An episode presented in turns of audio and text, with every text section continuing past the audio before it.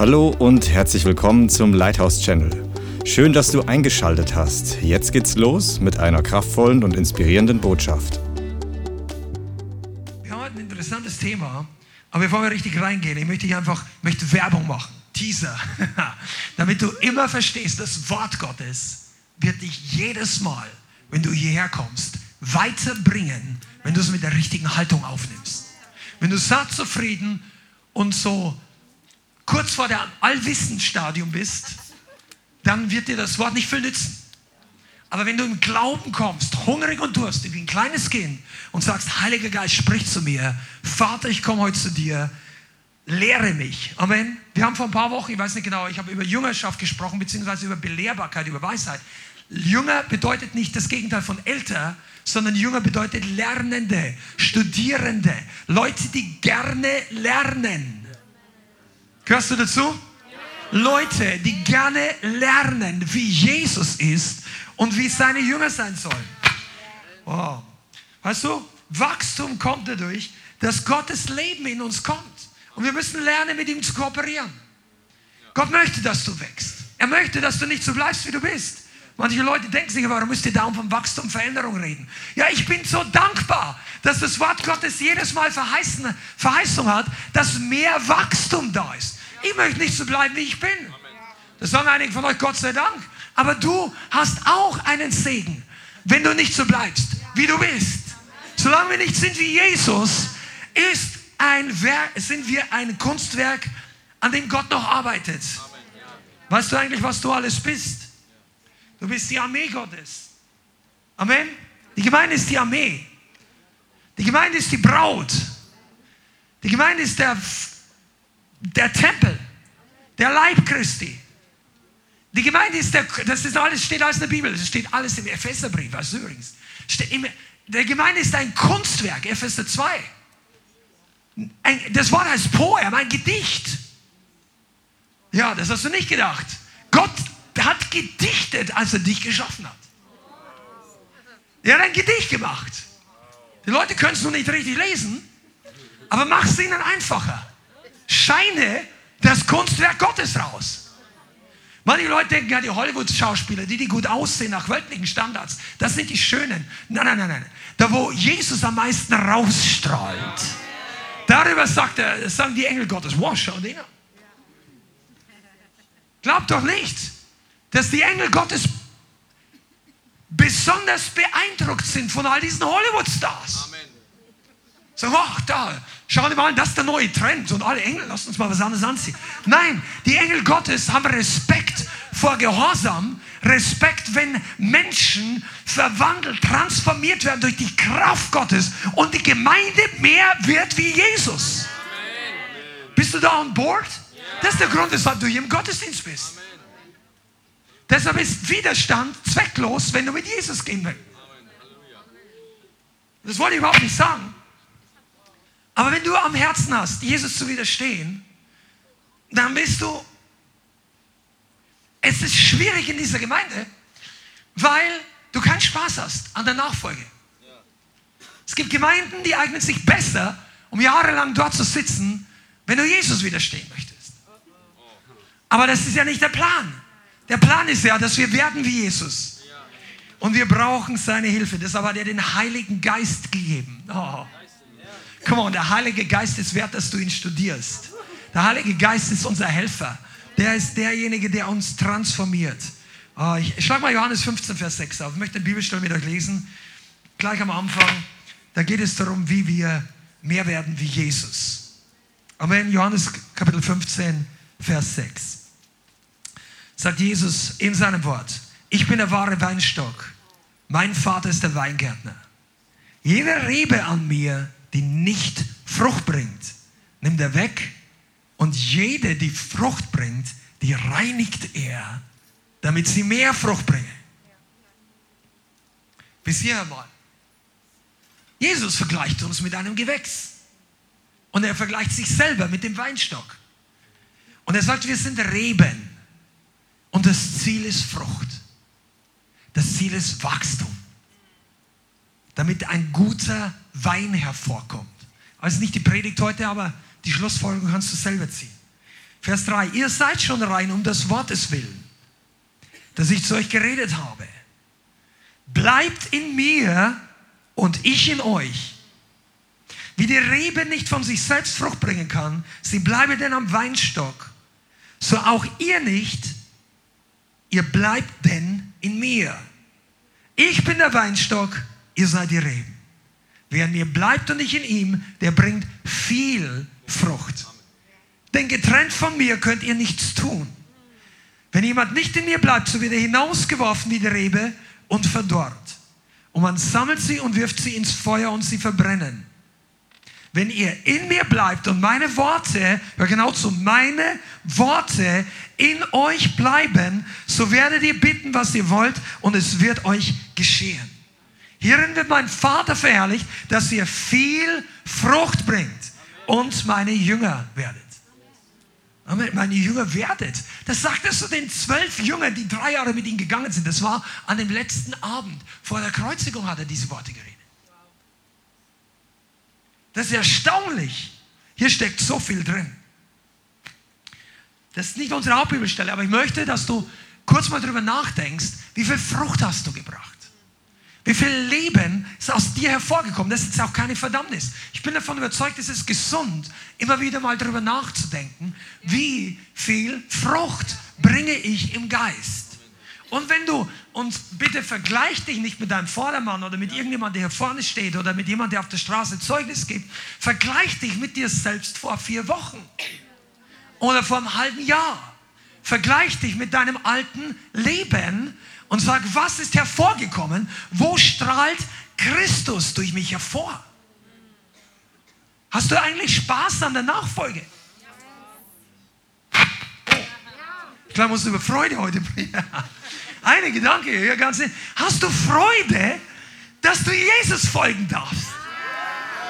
Du könntest jetzt auch irgendwo drin sitzen und wie einer von diesen armen Leuten im Bahnhofsviertel dir eine Nadel setzen. Drogen nehmen oder irgendwo auf der Höhe deines Erfolgs in einem 1,5 Millionen Penthouse irgendwo in Frankfurt deinen Champagner zippen und trotzdem tief unglücklich sein. Oder irgendwo zwischendrin. Wir waren alle irgendwo, aber verloren. Und die Bibel sagt, es reicht nicht einfach, sich zu bekehren. Gott möchte, dass wir Frucht bringen. Was hat eigentlich Frucht für Eigenschaft? Warum redet man von Frucht? Ich meine, es gibt alle möglichen Sachen, die Frucht sind, oder? Frucht ist im Normalfall von Menschen bezeichnet das, was man isst oder was, was Wachstum hervorbringt. Also wenn man es wieder einpflanzt, dass neue Pflanzen hervorkommen. Aber im allgemeinen Sprachgebrauch redet man davon, dass das gut ist zum Essen. Kann jemand von deinem Leben essen? Schmeckst du gut für andere Leute? Ich hätte nicht gedacht, dass so still wird hier. Ist das, was aus deinem Leben hervorkommt, für andere Menschen ein Segen? Das ist auch Frucht. Nicht nur, weil ich mein Paulus war in bestimmten Regionen, wo er hingekommen ist. Sie haben ihn genannt, er ist die Pest. Aber Paulus hat viel Frucht gebracht. So, du musst wissen, wer über dich was sagt. Weil es gibt Leute, die mögen dich gar nicht, wenn du viel Frucht bringst. Es gibt Leute, die sind glücklich, wenn es dir schlecht geht. Das würden die nicht sagen. Aber seitdem es dir mit Jesus gut geht, finden sie dich schlecht. Dann segne diese Leute, aber orientiere dich nicht nach ihnen. Das ist ganz wichtig. Komm mal, es ist jetzt. Wir, das sind ein paar Super Nuggets hier. So nebenbei. Kennt ihr Superfood? Ja? Bisschen was reingeteasert. Das ist heute ein geistlicher Superfood-Mix hier. Für jeden ein bisschen was dabei. Lass dich nicht runterziehen, weil du auf die falschen Leute schaust. Gestern war eine Schwester hier, weiß nicht, ob sie heute da ist, aber die hat wirklich Probleme, seitdem sie sich bekehrt hat, ähm, mit Verfolgung. Ihre, ihre Angehörigen glauben, eine traditionelle christliche Strömung und die geben ihr mächtig Feuer, weil sie plötzlich von neu geboren ist. Ich sage dir mal eins, das segne diese Leute. Lass dich nicht runterziehen, aber orientiere dich nicht daran. Nur weil deren Mundwinkel nach unten gehst, weil du Jesus folgst, heißt nicht, dass dein Leben schlecht läuft. Einige von euch, ihr startet richtig durch und plötzlich macht der Teufel Druck und Feuer und jetzt ist Zeit, dass du aufstehst und sagst, danke Jesus, Ich gehöre jetzt zur Mannschaft, die wert ist, Verfolgung zu erleiden. Guck mal, wenn du weißt, was es bedeutet, du würdest glücklich sein. Was sagt Jesus? Wenn sie alles böse und lügnerisch über euch reden, dann freut euch und hüpft beide Beine gleichzeitig von daher, genau, vom Boden. Hüpfen ist nicht das. Manche Leute sagen, ich hüpfe auch im Lobpreis. Nein, das ist vielleicht doch tanzen. Machen wir die Kamera runter. Wenn ein Fuß gleichzeitig, nein, ein Fuß nur nach oben geht, das ist nicht hüpfen. Du musst in der Luft sein. Jesus sagt, geh in die Luft, wenn sie dich verfolgen. Spring hoch. Begeistere dich. Weil er sagt das nicht, das ist nicht schizophren, das ist keine Motivationsrede, überspiel deine Probleme überhaupt nicht. Jesus sagt, du hast keine Ahnung, in welches Lager du gerade gewechselt bist. In das Lager, wo Moses war, Elia, du mit Dudemann oder so. Leute aus dem Osten, die verfolgt worden sind, in der sowjetischen Zeit ausgepeitscht, in, in Gefangenenlagern ermordet im Mittelalter, verbrannt auf dem Scheiterhaufen, verfolgt wegen der Wahrheit. Kommunisten, die, die den Leuten die Bibel zerreißen, essen haben lassen und nachher erschossen haben. Du, du weißt nicht, die Gemeinde Jesu wurde seit 2000 Jahren immer wieder verfolgt. Manchmal mehr, manchmal weniger. Aber du gehörst zu einem speziellen Lager, zu einer speziellen Gruppe, wenn wir, du oder ich, wenn wir wert sind, verfolgt zu werden. Weil die Bibel sagt, es ist nicht jeder wert. Das sagt die Bibel.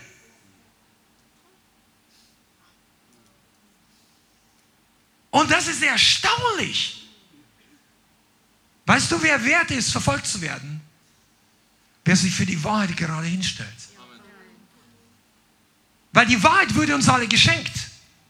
Jeder einzelne hier, alle online, die ihr zuschaut, wenn du Christ bist.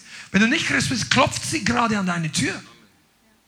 Die Wahrheit ist für alle kostenlos verfügbar. Aber die Wahrheit ist nicht kostenlos anzunehmen. Die Wahrheit ist kostbar. Kostbarer als alles auf diesem Planeten. Die Wahrheit ist kein Konstrukt, ist keine Philosophie, ist kein theologischer Aufsatz. Die Wahrheit ist eine Person. Der Weg, die Wahrheit und das Leben ist Jesus Christus. Und nur diejenigen, die für die Wahrheit stehen, werden eines Tages verfolgt oder sind schon verfolgt worden. Wenn sie dich blöd anschauen, weil du dein Auto auf drei Parkplätze gleichzeitig geparkt hast und drei Spiegel abgerissen hast zwischendurch, weil du noch nicht Auto fahren kannst, dann ist das nicht Verfolgung, dann entschuldige ich und zahl den Schaden. Park dein Auto gerade. Bild dir nichts auf diese negative Publicity ein. Aber wenn du negativen Stock bekommst, weil die Leute dich Bibel lesen sehen in deiner Arbeitspause, weil du nicht mehr Steuerbetrüger mitmachst, weil du nicht mal jetzt sagst, sorry, also ich möchte die Witze nicht hören, ihr könnt die machen, aber ich gehe an die frische Luft, wenn ihr hier dauernd die Unterwäsche von innen sehen wollt bei den Frauen. Oder es gibt Arbeitskollegen oder Arbeitsplätze, da hängen in dieser Größenordnung die nackten Frauen an die Wand. Ich meine, wenn du da reingehen musst, keine Ahnung, ich, ich will jetzt gar nicht zu, zu praktisch. Wenn es nicht deine Wahl ist, dann bete, dass du nicht in Versuchung kommst. Aber wenn du freiwillig in deiner Arbeitspause, in deinem Pausenraum, dann würde ich was anderes machen. Und manche Leute haben, ich habe schon Zeugnisse darüber gehört, und selbe Situation, die kriegen, die kriegen richtig Feuer, weil sie nicht mehr mitmachen. Die Bibel sagt auch, es befremdet die Söhne des Ungehorsams, dass ihr nicht mehr in dem gleichen Weg mitläuft. Und wenn du dafür eine schlechte oder Widerstand kriegst, weißt du, was die Bibel dann sagt? Spring hoch. Freue dich. Wow. Pass mal auf, die Wahrheit ist so wichtig. Die Wahrheit lässt dich das Licht sehen. Unterscheiden von der Finsternis. Boah. Du kannst eigentlich nur wachsen, wenn du an Jesus bleibst. Und Jesus hat 100 verschiedene Namen, 200, wie auch immer. Der Gott unserer, dieser Bibel. Er ist unser Schirm, unser Schild, unsere Festung, unsere Burg. Er ist unser Versorger, unser Heil, unser Bräutigam. Er ist alles. Aber was er vor allem ist, ist die Wahrheit. Heutzutage sagen viele, die Liebe ist das Wichtigste. Die Liebe ist extrem wichtig, weil Gott ist auch die Liebe. Aber wer erklärt dir denn, was Liebe wirklich ist? Wo findest du Aufklärung, wenn Gott die Liebe ist, was Liebe ist? Ja, sagst bei Gott. Ja, aber wenn du Gott noch nicht genau kennst und die Liebe noch nicht genau kennst, weißt du, wer es dir erklärt? Die Wahrheit. In der Wahrheit ist die Liebe. In der Wahrheit ist die Offenbarung. Die Wahrheit ist dein Licht in der Finsternis. Gemeinde, die Wahrheit ist der Grund, auf dem du gebaut bist. Wow. Ich sag dir mal, ich werde ein bisschen ausholen, weil es wird heute sehr spannend. Deine, was, die wichtigste Aufgabe in deinem Leben, die wichtigste Aufgabe in deinem Leben ist, dass du die richtigen Entscheidungen triffst. Als Mensch, das ist, das ist, was wir hier auf Erden machen sollen. Das ist das, was zählt. Du und ich. Und für die Entscheidungen brauchen wir zwei Dinge, dass wir die richtigen Entscheidungen machen. Erstens, wir brauchen Unterscheidung, dass wir wissen, was falsch richtig ist, was Gottes Willen ist und nicht.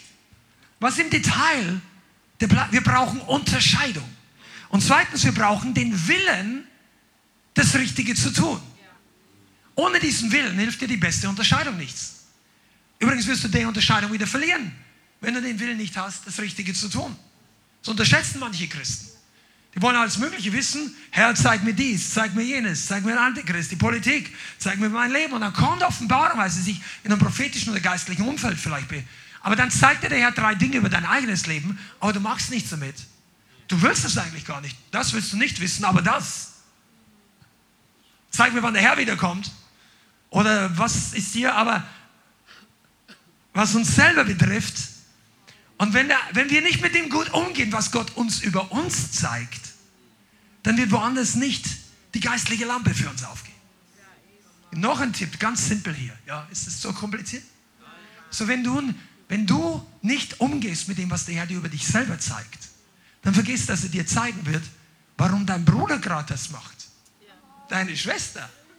Ja, ich verstehe nicht, warum die alle das und jenes tun. Musst du nicht alles verstehen? Mach einfach mal, was Gott dir zeigt.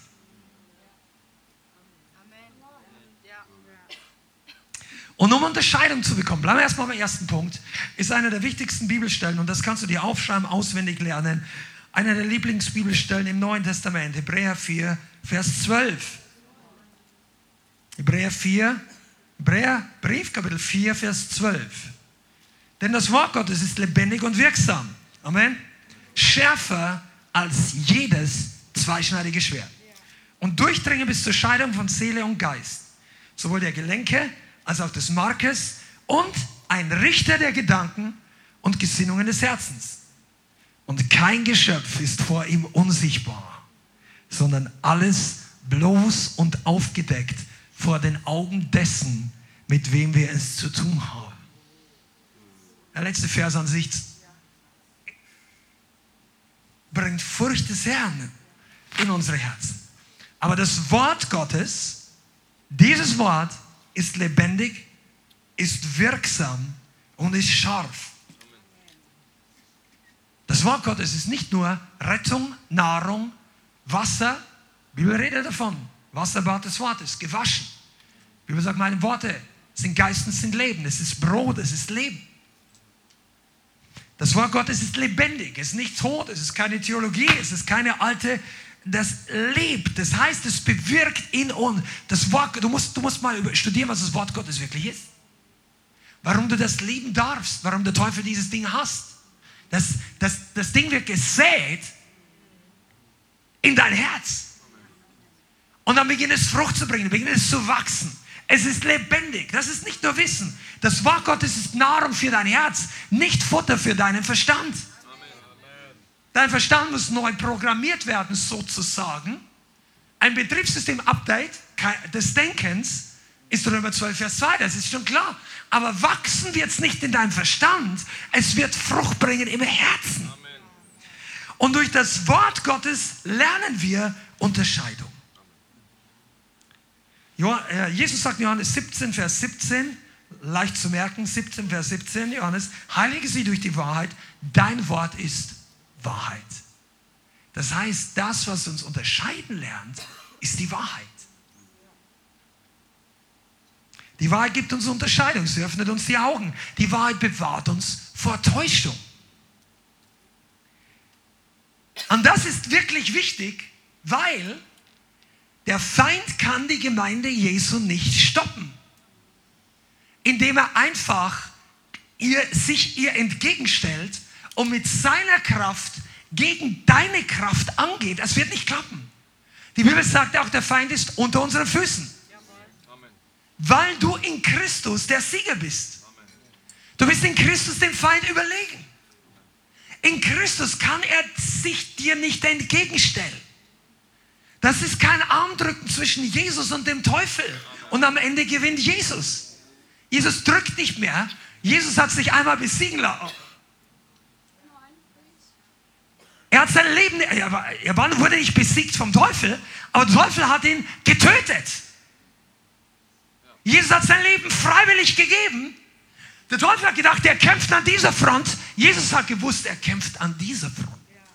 Er hat sich in diesem Kampf töten lassen, seines Fleisches, dem Kampf des weltlichen Einflusses, dem Kampf, wo, er, wo alle ihn angespuckt haben und wo er die, die Pharisäer gesagt haben, ah, steig doch runter vom Kreuz, dann werden wir an dich glauben. Die hätten eh nicht geglaubt, auch wenn er runtergestanden wäre. Aber er hat sich hier in Anführungszeichen von einer säkularen und dämonisch inspirierten Meute besiegen lassen, indem er seinen Körper und sie hat sich nicht gewehrt. Er hat nicht zwölf Legionen Engel vom Himmel gerufen, wie er sagt äh, im Garten Gethsemane, sondern er hat sich übergeben der Gewalt dieser Welt und er wurde getötet, ermordet. Erst, aber dann, als er ganz unten war, kam die große Wende. Als Jesus unten war, im Totenreich, dort wo der Feind gedacht hat, er hat Triumph. Early Sunday morning, just as Jesus said, Hit, oh, come on, ihr müsst den alten Song, hört mal, Jesus is Alive von Ron Kinole in den 90er Jahren an. Der, der, der, der, der Songtext ist eine Predigt für sich selber. Du kannst das erleben für dich selber. Jesus ist auferstanden. Er, die, die, das Blut hat ihn auferweckt, das sagt die Bibel. Er wurde heraus durch das Blut. Das gleiche Blut, das deine und meine Sünden gewaschen hat. Wenn du denkst, dein Leben ist jetzt ganz unten, dann hast du beste Gemeinschaft, weil Jesus war schon mal ganz unten. In fact, in der Tat, der war noch tiefer als du und ich unten. Der war noch weiter unten. Der war am Grund unten. Tiefer geht's nicht mehr. Dort, wo der Tod selber wohnt. Dort, wo der Schlüssel des Todes versteckt ist. Warum alle Menschen bisher gestorben sind und die allerwenigsten zurückgekommen sind und diejenigen, die zurückgekommen sind, trotzdem bisher gestorben sind, bis auf Henoch und Elia und ein paar Ausnahmen, die in den Himmel entrückt worden sind. Der Rest der Milliarden wartet alle auf Auferstehung. Ja. Come on, I'm, I'm gonna preach myself. Du gehörst mit zu den Leuten, die erweckt worden sind. Jesus sagt, der gleiche Geist, der Jesus Christus von den Toten auferweckt hat, wohnt jetzt in dir und in mir. Der Geist des Lebens. Dort unten hat Jesus gesagt, die Schlüssel. Jetzt drückst du tot den Schlüssel raus. Weil er sagt, er hat dem Totenreich die Schlüssel entrissen. Und dann hat er das Tor aufgesperrt und boom. Auf geht die Sache. Halleluja. Und dann, was dann folgte, war ein Massenausbruch aus dem Gefängnis des Todes, aus dem Gefängnis der Finsternis, aus dem Gefängnis des, der Sünde. Der Heilige Geist hat dich herausgeholt, weil du gesagt hast, yes, Lord. Amen. Weißt du eigentlich, was die, die größte Liebesgeschichte der Welt ist? Der Heilige Geist, der sucht eine Braut für Jesus den Sohn. Der Heilige Geist geht über diese Erde und sagt, kann ich hier irgendjemand retten?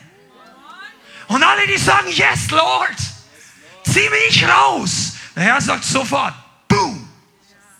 Und dann war das der letzte Tag deines Totenreiches. Der letzte Tag von einer stinkenden, sündigen Identität, voll von Depression oder Aggression, voll von Stolz oder was auch immer. Freiheit wartet auf der anderen Seite des, der Tür. Ah, Halleluja, das Evangelium. Und das alles kam, weil die Wahrheit gesiegt hat. Der Teufel hat gedacht, er kann die Wahrheit zertreten wie eine Kakerlake. Aber der hat sich so getäuscht. Die Wahrheit ging nach unten und war kurze Zeit lang tot. Die Wahrheit in Wirklichkeit, aber Jesus kam wieder hoch. Weißt du was? Wenn du die Wahrheit töten willst, sie kommt wieder hoch. Es haben bessere als du versucht, die Wahrheit zu zensieren. Du wirst es nicht schaffen. Weltreiche haben versucht, die Wahrheit auszuradieren. Du kannst die Wahrheit verbieten, verfolgen, verbrennen. Du kannst die Wahrheit illegal machen. Du kannst alles möglich machen, aber du wirst sie nicht töten. Je mehr du die Botschafter der Wahrheit tötest, desto mehr multiplizieren sie sich. Und das ist etwas, warum Christen so Angst haben vom Sterben. Weil sie nicht verstanden haben, wenn einer stirbt, stehen fünf neue auf. So, ja, aber ich bin tot. Nein, du lebst ewig. Und wenn du für Jesus stirbst oder für die Wahrheit, dann kommst du auf der anderen Seite raus, reich mit einer Krone. Boah. Ich springe mal kurz in die Predigt gestern zurück. Wir haben die Bibelstelle gelesen. Wenn die Anbetung vor dem Thron Gottes, die vier lebendigen Wesen sagen, heilig, heilig, heilig. Die 24 Ältesten fallen nieder und werfen ihre Krone Gott zu Füßen. Lass mir dir mal einen guten Ratschlag geben. Egal, was du von unserer Gemeinde hältst oder von unserem Livestream. Wenn du im Himmel ankommst, hast du besser was dabei, was du Jesus zu Füßen werfen kannst. Dort oben kannst du dir keine Krone mehr nehmen. Sie wird dir gegeben. Oder nicht. Das ist sehr ernüchternde, aber extrem wahre Botschaft. Keiner sucht sich bei der Eingangssektion der Himmelstür so im Supermarkt eine Krone aus, die ihm gefällt. Diese Kronen werden von Gott gegeben. Die Überwinder und diejenigen, die es wert sind. Nicht jeder trägt im Himmel eine Krone. Jeder trägt ein Kleid der Gerechtigkeit. Ein weißstrahlender Gewand, die Jesus für uns erkauft hat. Sagt auch die Bibel, gewaschen im Blut des Lammes. Aber nicht jeder hat eine Krone, die er Jesus zu Füßen werfen kann. Diese Anbetung ist noch kostbarer. Du wirfst Jesus alles, was er dir gegeben hat, zu Füßen. Du gibst Jesus zurück, was er dir gegeben hat. Und das testet er hier schon auf der Erde. Die Leute, die festhalten, das, was der Herr uns gegeben hat und nicht loslassen wollen, oh bloß nicht, meinen Segen, behalte den Segen, aber du sollst fähig sein, Ja zu sagen, wenn Gott dich ruft. Und die Leute, die im Himmel eine Krone haben, sind oftmals die, die auf der Erde um der Wahrheit willen gelitten haben. Denen die Wahrheit nicht billig war. Amen. Heute habe ich was gelesen, ich habe es schon öfter gelesen, aber heute ist mir was aufgefallen. Schlagen wir 1. Timotheus 3, 1. Timotheus 3, Vers 15 auf. Wisst ihr eigentlich, dass du die Gemeinde Jesu, 1. Timotheus 3, Vers 15, ist in dieser Welt das Fundament der Wahrheit. Und hier ist im Vers 15, wenn ich aber zögere, sagt Paulus, damit du weißt, wie man sich verhalten muss, ist die Einleitung von diesem Satz hier, im Haus Gottes. Das ist die Gemeinde des lebendigen Gottes, die Säule und die Grundfeste der Wahrheit. Ist es nicht erstaunlich, dass Paulus sagt, obwohl die Gemeinde nicht perfekt ist, und erst recht nach all diesen Jahren, die Gemeinde ist der Fels der Wahrheit in dieser Welt. Also wenn du, für mich ist es total erstaunlich, weil es ist offensichtlich nicht überall so. Nicht überall im Reich, also das Wort Gottes wird nicht sich verändern, aber nicht überall im Leib Christi hat die Wahrheit den Stellenwert, den Gott ihr hier gibt. Die Gemeinde sollte die Säule der Wahrheit auf der Erde sein. Wenn die Leute nach Wahrheit suchen, sollten sie in die Gemeinde kommen. Das ist das Einzige, was nicht erschüttert werden kann. Die Wahrheit. Weißt du, warum wir öfter in dieser Gemeinde darüber reden und wir werden immer wieder davon reden? Weil die Wahrheit dich krisensicher macht. Weil die Wahrheit dein Fels ist. Egal, was andere über dich sagen. Wenn du in der Wahrheit gegründet bist, gehst du selbst durch Feuer durch und du wirst nicht verbrannt im Geist. Du wirst nicht ertrinken im Wasser. Wenn du in der Wahrheit gegründet bist, können dich alle Leute alleine lassen. Du wirst nicht fallen. Du wirst nicht pleite gehen, arm und dir das Leben nehmen wollen, verzweifelt, wenn die Wahrheit in dir lebt. Das ist die größte Botschaft, die du als Gemeinde lernen kannst.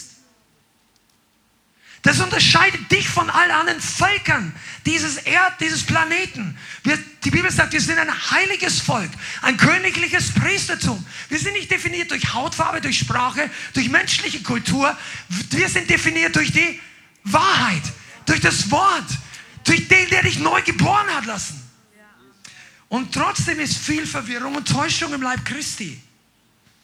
Und ich komme nochmal zurück zu dem Punkt, den ich vorhin angedeutet habe. Weil der Feind nicht mit dir kämpfen kann mit fairen Mitteln.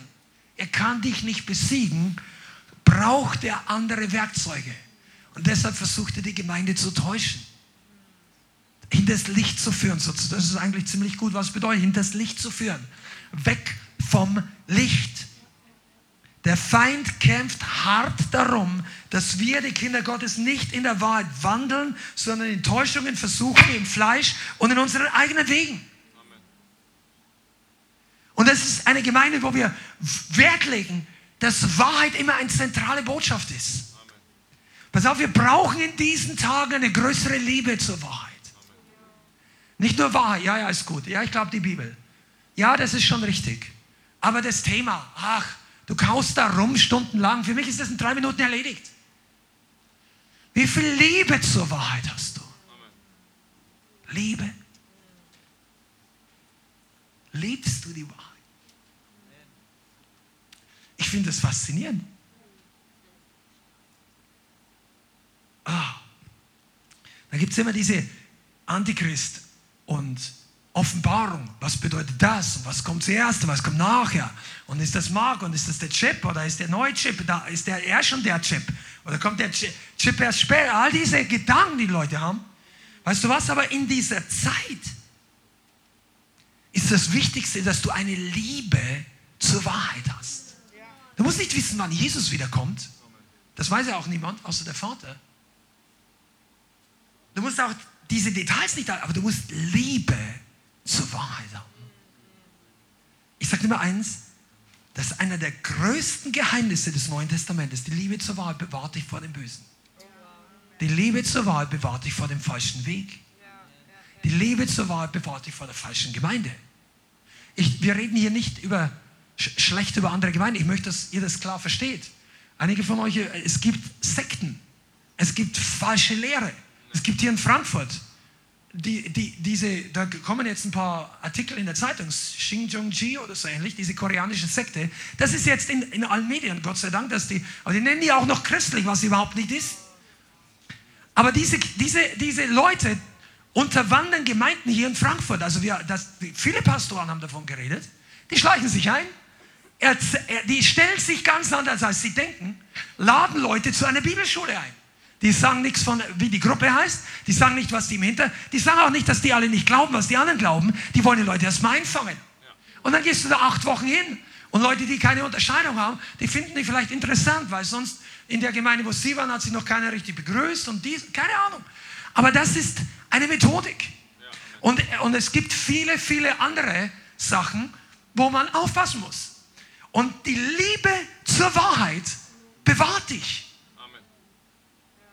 Ich sage heute mal ganz offen und ehrlich, meine Frau und ich und einige von uns hier, Fanny und Thomas und so, wir haben schon in dieser Stadt, ich weiß nicht, acht, zehn, also nicht alle, aber über zehn Jahre evangelisiert mit unterschiedlichen Leuten, lange bevor wir die Gemeinde gegründet haben, bevor einige von euch da waren.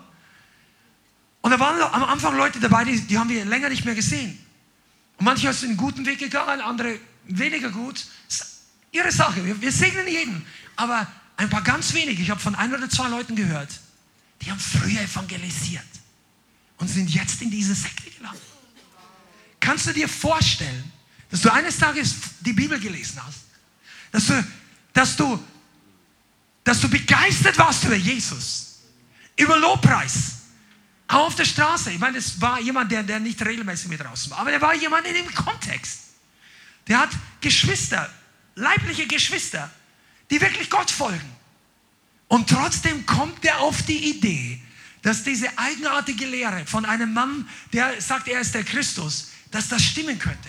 Wie kann man in so eine Richtung kommen? Weißt du was? Indem Täuschung zunimmt. Täuschung. Aber wie kann Täuschung denn zunehmen? Weißt du, wie der Weg ist? Du fangst an, Kompromisse mit der Wahrheit zu machen.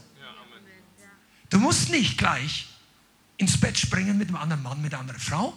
Du musst nicht gleich dich in Schulden stürzen, du musst nicht gleich in eine Sekte gehen, du musst nicht vom Glauben rausspringen wie vom 10-Meter-Turm. Es beginnt mit einem kleinen Kompromiss. Nun, nicht jeder, der einen kleinen Kompromiss macht, ist auf dem Weg in die totale Finsternis. Aber es beginnt mit einer Kleinigkeit. Einen Kompromiss mit der Wahrheit. Wer hat uns denn alle in die Situation heute hier gebracht? Adam und Eva. Die haben die Entscheidung getroffen. Also zwei unterschiedliche Sünden haben die getan. Eva hat der falschen Person zu lange zugehört und hat zu lange hingeschaut. Jetzt war das ein Grundlagenteaching. Schade nicht, wenn du das nochmal hörst. Eva wurde verführt. Sie wurde getäuscht. Sie hat dem Satan geglaubt. Der Satan hat das Wort Gottes verdreht. Sollte Gott wirklich gesagt haben. Nein, keineswegs werdet ihr sterben. Gott sagt dies. Der Teufel sagt, ah, was, du hast das nicht ganz verstanden. Überhaupt nicht. Und in diesem Moment ging im Verstand von Eva so ein kleiner Kampf ab. Halt, nein, wie, das wurde, ja. Und dann kam der Moment der Entscheidung. Und dann hat sie auf die Frucht geschaut.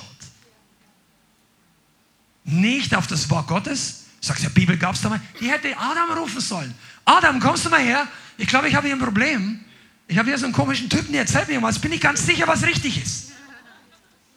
Adam hätte kommen sollen, hey, und jetzt sein dickes Schwert, äh, Messer auspacken sollen und zack. Und wie die Chinesen sagen, wenn Adam Chinese gewesen wäre, hätte die Schlange gegessen und nicht den Apfel.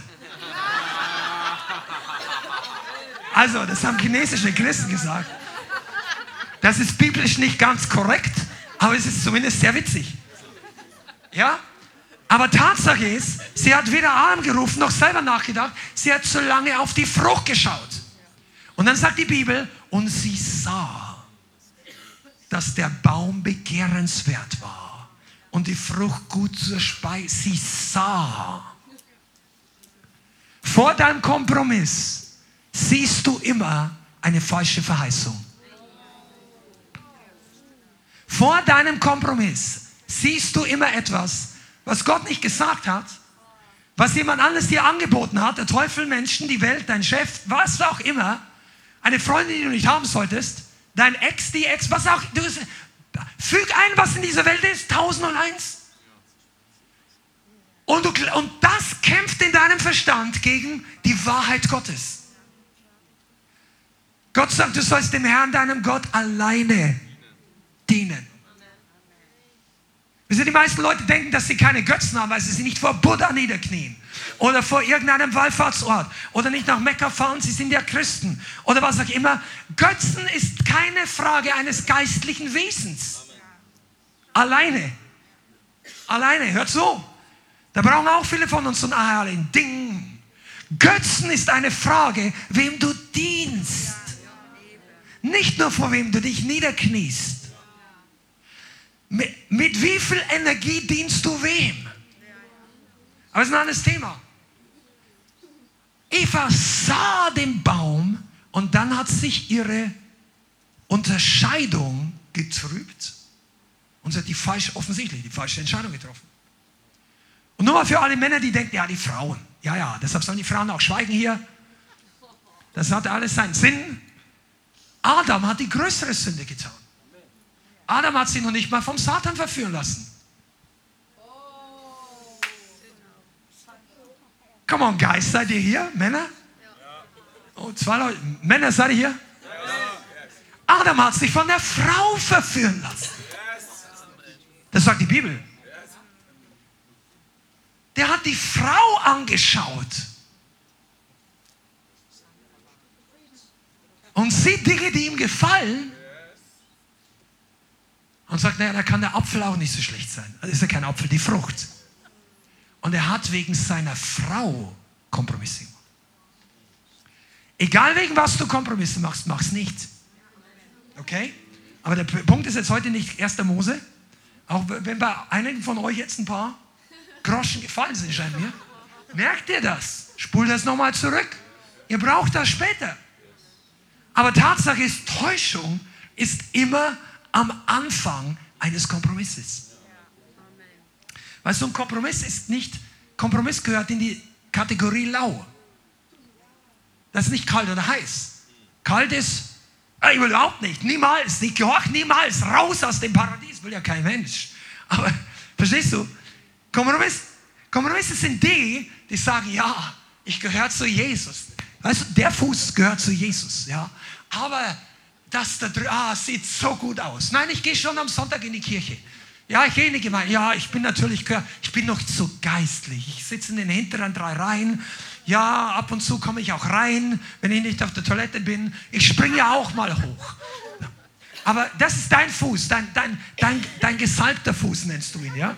Der ist hier. Du möchtest ihn nicht so weit rausziehen. Die Fußspitze soll noch in der Gemeinde sein. Wenn der Pastor anruft, sagst du ihm die Fußspitze. Ich komme am Sonntag, ich bin da. Denk nicht, ich bin abgefallen. Aber der Rest, die Hälfte deines Körpers, zieht dorthin. Der Lockruf der Welt, was auch immer. Und weißt du was? Jeder Kompromiss ist eine Täuschung. Das wird nicht klappen. Du bist nicht für einen Spagat zwischen der Welt und der Gemeinde geschaffen. Die wird nicht nur die Hose beschädigt oder was auch immer. Dein Leben geht zugrunde. Die meisten Leute denken, ich kann das handeln. Ich kann ein bisschen Sünde handeln. Ich komme ja gern zum Vergebungsaltar. Der Altar ist nicht zum Vergeben für wiederholende Sünde. Der Altar ist zum Buße tun. Ah. You better listen. Täuschung kommt daher, wenn Überführung auf taube Herzen fällt. Das ist die Wahrheit. Täuschung kommt daher, dass einer die Wahrheit redet und die Wahrheit hat ja so bestimmte Aspekte. Viele Aspekte der Wahrheit sind total positiv. Der Herr liebt dich. Der Herr segnet dich. Du bist willkommen in der Gemeinde Gottes. Total die Wahrheit. Du bist wunderbar gemacht. Du siehst gut aus. Total die Wahrheit. Das heißt, nicht alles, was du ansiehst oder nicht anziehst, ist angemessen, aber Gott hat dich wunderbar gemacht. Es gibt so viele Wahrheiten. Wenn du bekehrt von neuem geboren bist, du bist ein Sohn Gottes unter dem Geist der Sohnschaft. Oder wenn du es nehmen möchtest, Tochter, aber eigentlich der Geist der Sohnschaft auch für die Frauen, die Braut, auch für die Männer. Du bist die Braut Christi. Du bist herrlich und wunder. Du hast, du bist mit Autorität gesegnet und viele, viele andere Dinge. Das sagt kein Christ. Ah, will ich nicht. Aber dann hat die Wahrheit die anderen Aspekte, die uns herausfordert, die uns zum Wachsen bringt, die uns reinigt, die die Rebe, von der wir vorhin gelesen haben, hochnimmt und reinigt. Und deshalb ist es wichtig, dass wir der Wahrheit noch mehr Raum geben. Ich, ich kann es sehen, dass viele von euch noch nicht ganz verstanden haben. Ich glaube es einfach im prophetischen und streck dich aus, dass du eine Offenbarung darüber bekommst. Die Wahrheit wird in der Zukunft der Gemeinde Jesu weltweit noch viel mehr von Bedeutung gewinnen. Aber nicht alle werden es zugeben wollen und manche widerstreben sich danach. Es ist wichtig, dass wir an der Wahrheit zunehmen in die Wahrheit hineingehen, die Wahrheit mehr und mehr lieben. Okay? Der Wahrheit nicht widerstehen, sondern sie suchen, sie ehren, sie achten und sie festhalten. Guck mal, da ist so viel drin. Du kannst über den Satz eine Woche meditieren, glaub mir es. Du brauchst es, dass du die Wahrheit suchst, festhältst und sie verteidigst. Das ist nicht die Paradedisziplin der Gemeinde der westlichen Welt. Die Wahrheit verteidigen. Verteidigen bedeutet, du lässt sie nicht los. Du gibst sie nicht mehr her. Du tauschst sie nicht ein. Gegen einen Vorteil. Gegen leichteres Leben. Gegen ein Versprechen, was dir irgendjemand gegeben hat, weil du unbedingt das willst und Gott hat dein Gebet noch nicht erhört. Oh, komm on, seid ihr da? Einige Leute wären heute nicht in der Hölle, wenn sie sich daran gehalten haben. Und über die Hölle müsste man öfter reden. Haben wir uns selber auch als Pastoren gedacht. Das ist unpopulär, aber es ist dringend notwendig. Nicht damit, für euch. Die Bibel sagt es, dass die Hölle einige von den Leuten hat, die besser predigen als so manche Christ. Wenn sie kommen könnten. Die dürfen aber nicht kommen. Weil Gott sagt, du hast die Wahrheit. Was sagt Jesus in dem Gleichnis? Also eigentlich sagt es Abraham. Aber das ist die Stimme des Heiligen Geistes im Gleichnis von dem Mann, Lazarus, der reiche Mann. Der reiche Mann ist in der Hölle. Sagt, ja, lass mich zurückkommen. Schick irgendjemand hin. Sagt sie haben Mose und die Propheten, mögen sie die hören. Was ist das? Das Wort Gottes. Wir alle haben. Oh. Pass auf, wir, du und ich, wir werden getestet ob wir die Wahrheit lieben, zur Wahrheit stehen und die Wahrheit festhalten. Wir werden in unserem Leben getestet. Früher oder später. Es gibt Leute, die haben sich bekehrt. Und kurz nach der Bekehrung kommt ein hübsches Mädel oder hübsche junge Mann an den sie vielleicht die ganze Zeit lang haben wollten. Ich habe ein spezielles Beispiel vor Augen, das ist eine reale Geschichte. Und da musst du dich gleich nach der Bekehrung entscheiden, ob du die Wahrheit jetzt festhältst. Oder du bist 20 Jahre Christ und dann geht irgendwas richtig schief in deinem Leben. Oder mit dem hast du nicht gerechnet. Und du wirst frustriert, du wirst entmutigt, vielleicht hast du gesündigt Vielleicht hast du früher falsche Entscheidungen getroffen, die dich jetzt einholen. Und jetzt bist du unter Druck. Oder psychisch. Oder vielleicht in Krankheit. Was weiß ich, Anfechtung. Und dann ist der Ausweg, die Kompromiss zu machen, so einfach. Scheint es. Es scheint so angenehm. Dann werden wir getestet, ob wir die Wahrheit festhalten. Ob wir Jesus festhalten den, von dem du gerade gesungen hast. Ja, ich kann Jesus auch noch zu Hause festhalten. Der Kompromiss. Ich sage es ungern, aber der Kompromiss riecht. Man merkt es, ob eine Entscheidung im Geist gefällt ist oder im Fleisch. Verstehst du? Es ist keine, keine Verurteilung, überhaupt nicht. Super, dass du hier bist, super, dass du eingeschaltet hast. Das ist eine Offenbarung für Überwinder heute. Okay? Aber es ist total wichtig, weil an diesen Punkten entscheidet sich, ob die Gemeinde stark wird oder schwach. Der Weg gabelt sich irgendwann für jeden von uns. Viele von euch, ihr seid gut unterwegs in der Berufung und ihr seid mit Gas, mit Feuer, mit Leidenschaft, mit Eifer. Du, einige von euch kommt mehr als 100 Kilometer in den Gottesdienst oder ab und zu. Halleluja, das machen andere. Die schaffen es noch nicht bei drei Straßen um den Block. Amen. Vielleicht bist du da richtig gut unterwegs. Preis dem Herrn. Aber auf dem Weg zu unserer Bestimmung kommen immer wieder Weggabelungen. Der Kompromisse. Und da steht sowas wie eine Laterne. Du kannst da nicht mittendurch. Irgendwann musst du dich für eine Seite entscheiden. Nicht jeder Kompromiss führt zur Hölle, aber jeder Kompromiss führt in die Warteschleife. Keiner ist eine Alternative für den Willen Gottes. Okay? Nur einmal, damit du weißt, was ich meine. Die Gemeinde Jesu wurde seit 2000 Jahren verfolgt und eine der größten Verfolgungen ist zu unseren Lebzeiten. Jetzt, nicht Rom, nicht Mittelalter, zahlenmäßig sterben in unserer Generation mehr Leute für Jesus Christus als jemals zuvor. Und einer der größten Gemeindewachstum und einer der größten Verfolgungen war in Asien, in den kommunistischen Ländern, zum Teil in China. Allein schon deshalb, weil dort die meisten Menschen leben. Da müssen wir mal rauskommen. Wir denken so, wir, haben die, wir sind die, die, die wichtigste Rasse. Vergiss diesen Unsinn.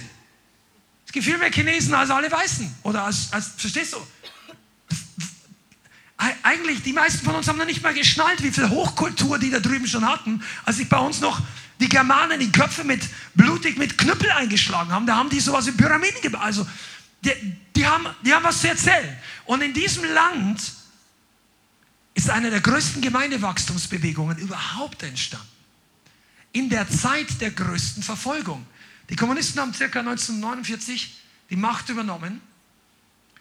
Das war nach dem Zweiten Weltkrieg. Und die haben alles ausgerottet, was sie gedacht haben, dass ihrer kommunistischen Ideologie im Weg steht. Das war damals unter Mao Zedong. Und da gehört Religion massiv mit dazu. Da war natürlich Reichtum, äh, Adel, viele andere Dinge, die Kommunisten einebnen wollten. Arbeiterstaat und so weiter. Aber Religion und besonders das Christentum wollten sie ausrotten. Und über Jahre und Jahrzehnte gab es schlimme Verfolgung. Und eine der Sachen, hör zu, wir reden heute über die Wahrheit. Eine der Sachen, die die gemacht haben, war nicht, dass sie sagen, Christentum ist verboten. Manche denken das.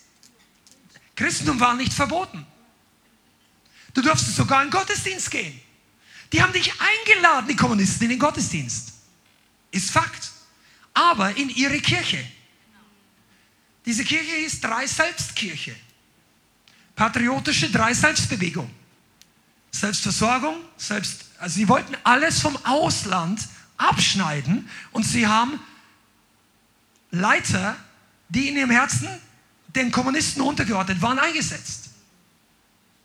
Die haben alles berichtet an die kommunistische Kirche, äh, Partei und, und, die, haben, die haben sich untergeordnet der, der kommunistischen Ideologie. Da gab es die zehn Verbote neben den zehn Geboten. Kinder durften nicht in den Gottesdienst. Es gibt viele Sachen, will ich gar nicht eine, eine, eine Zeitreise machen. Aber du durftest also Christ bleiben. Nur wenn du da nicht Mitglied wurdest, dann wurdest du ins Arbeitslager geschickt. Möglicherweise kommst du nie mehr zurück. Die Leute wurden totgeprügelt. Ein Leiter kam rein und kam nach 21 Jahren zurück. Viele, die meisten sind gestorben. One Wing Dao. Ich erzähle vielleicht noch ein bisschen was. Weißt du, wenn du von Wahrheit lernen willst, über Wahrheit, kannst du aus dieser kommunistischen, also das war 50er, 60er, 70er, 80er Jahre, die Phase, wo ich jetzt erzähle. Die moderne Zeit ist ein bisschen anders, aber man kann sehr viel darüber lernen. Darüber lernen. Die haben also gesagt, nein du, kein Problem, bleib Christ. Geh nur dahin. Die allermeisten Bibelgläubigen haben gesagt, nein, das kann ich machen. Die Pastoren haben gesagt, wir lassen uns nicht vorschreiben von dem weltlichen Staat, dass wir in der Kirche zu predigen, in der Gemeinde zu predigen haben. Die haben verboten, dass man über die zweite Wiederkunft Christi lehrt.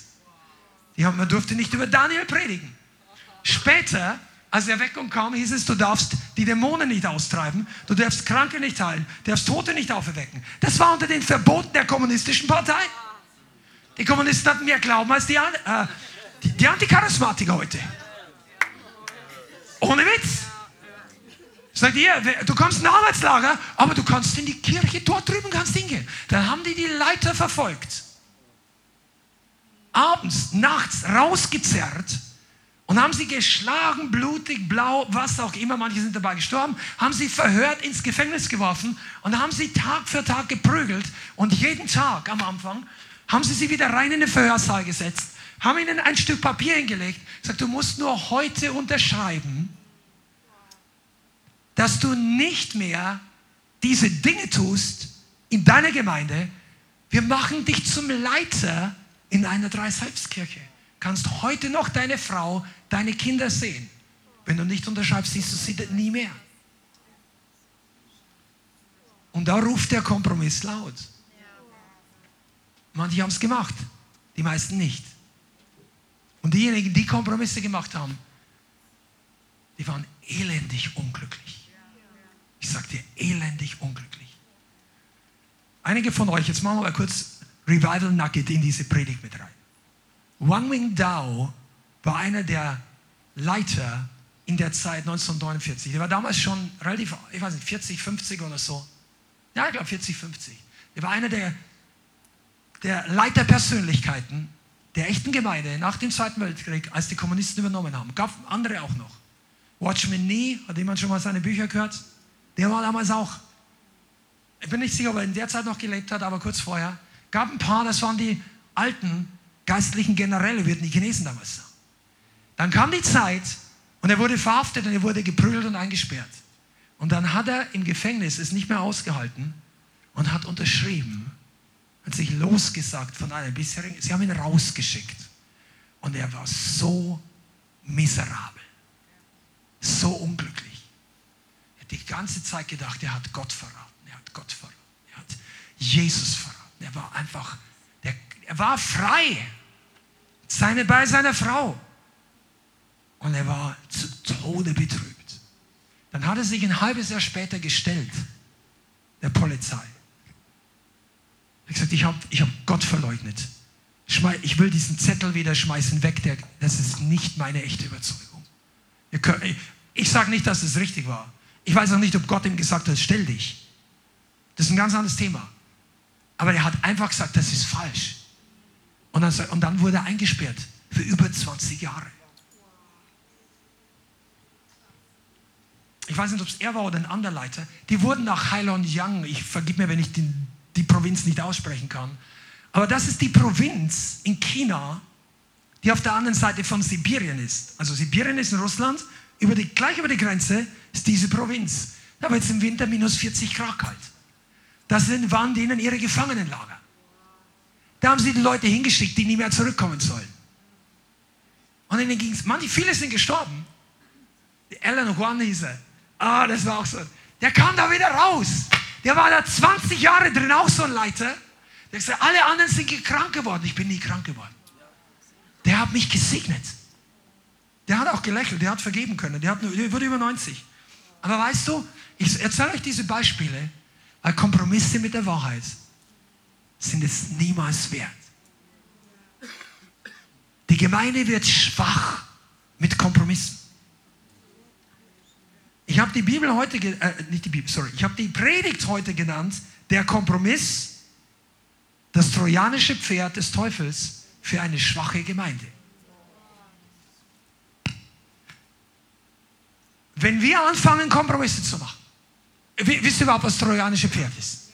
Die meisten von euch schon. Einige schütteln den Kopf. Okay. Das ist ein, eine griechische Sage. Also eigentlich ist es keine Sage, das glaube ich ist ein historischer, wirklicher ähm, eine, eine Incident, also eine, eine Sache, die wirklich passiert ist.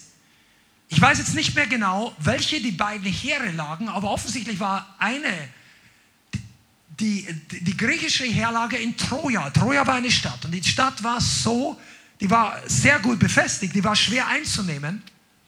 Und dann haben andere die belagert und belagert und die konnten diese Stadt nicht besiegen. Die sind nicht reingekommen, monatelang, ich weiß nicht wie lang. Und irgendwann haben sie gesagt, wir kommen in die Stadt nicht rein. Wir machen jetzt eine List. Und die haben ein riesiges Holzpferd gebaut. Ich weiß nicht wie groß. 18, 15 Meter hoch. Als ein Kunstobjekt aus Holz.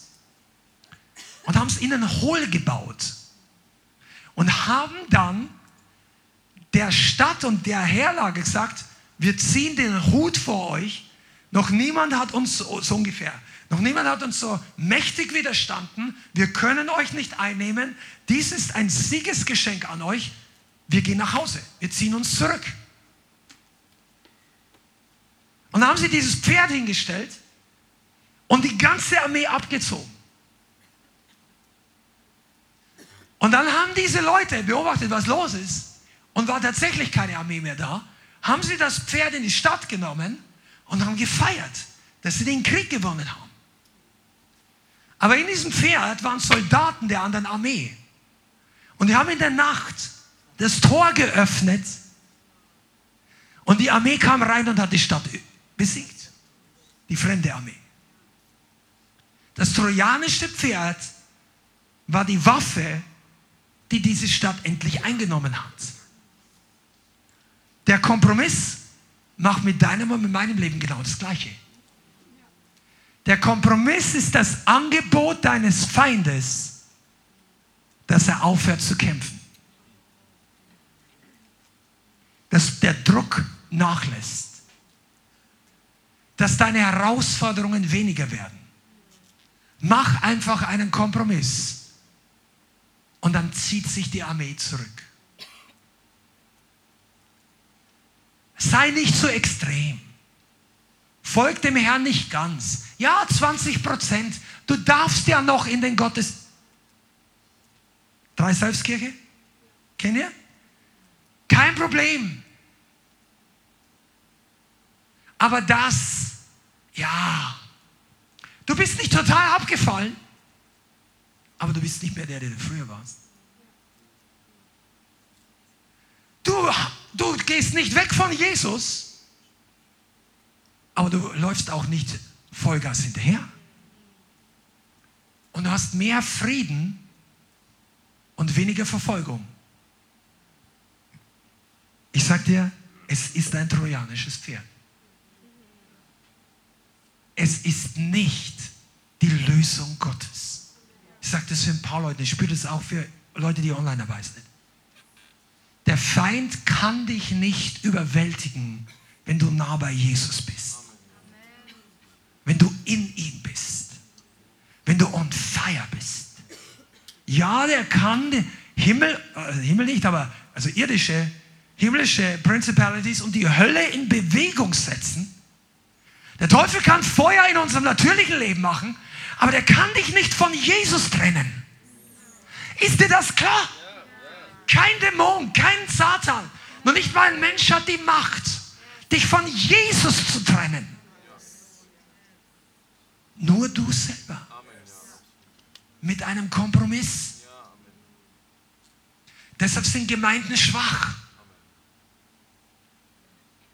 Weil der Kompromiss macht uns immer schwach. Es raubt einem überzeugten Christen das Rückgrat geistlich. Weil du weißt genau, dass du einen Kompromiss gemacht hast. Und ich. Und dann trittst du nicht mehr entschlossen dem Feind entgegen. Sag, komm, da brauchst du jetzt hier nicht zu kommen. Du hast doch da drüben auch klein beigegeben. Komm, wir machen wieder einen Deal.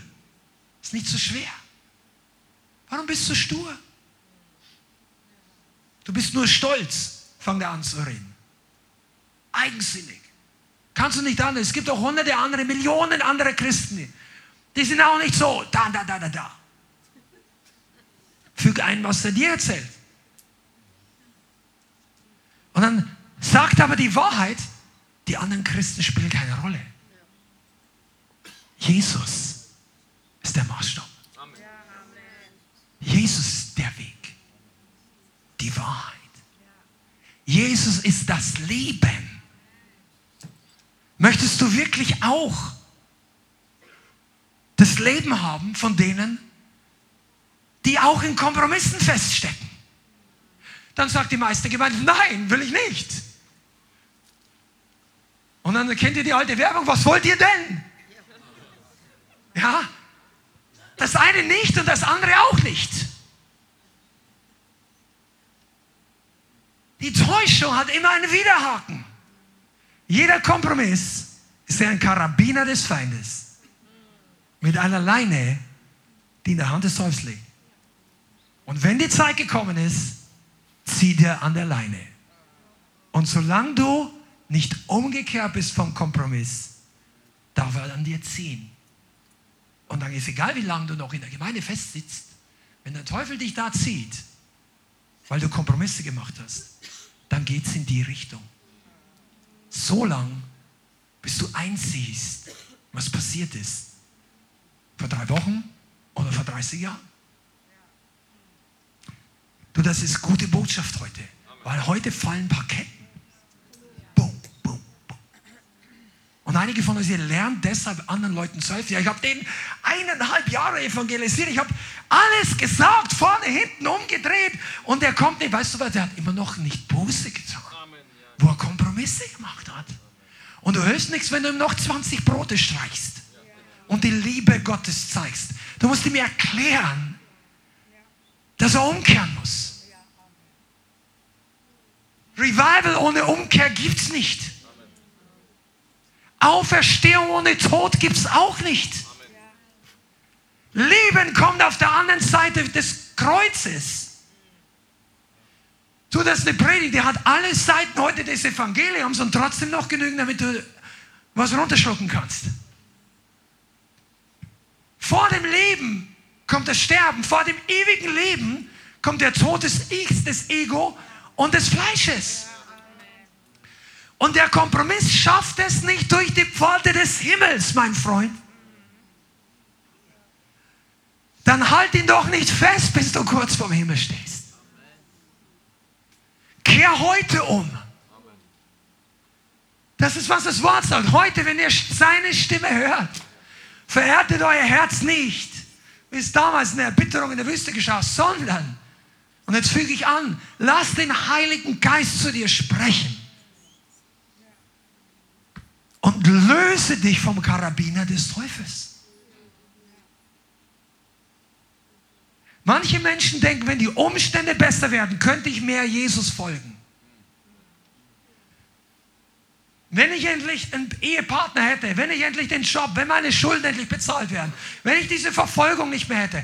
Weil wir waren auch angefochten vor nicht so langer Zeit, zu überlegen, was könnte man nicht alles machen. Weißt du, es ist alles eine Lüge. Du musst dich losschütteln. Im Alten Testament, ich glaube, es ist Jesaja 60, aber bin ich ganz sicher.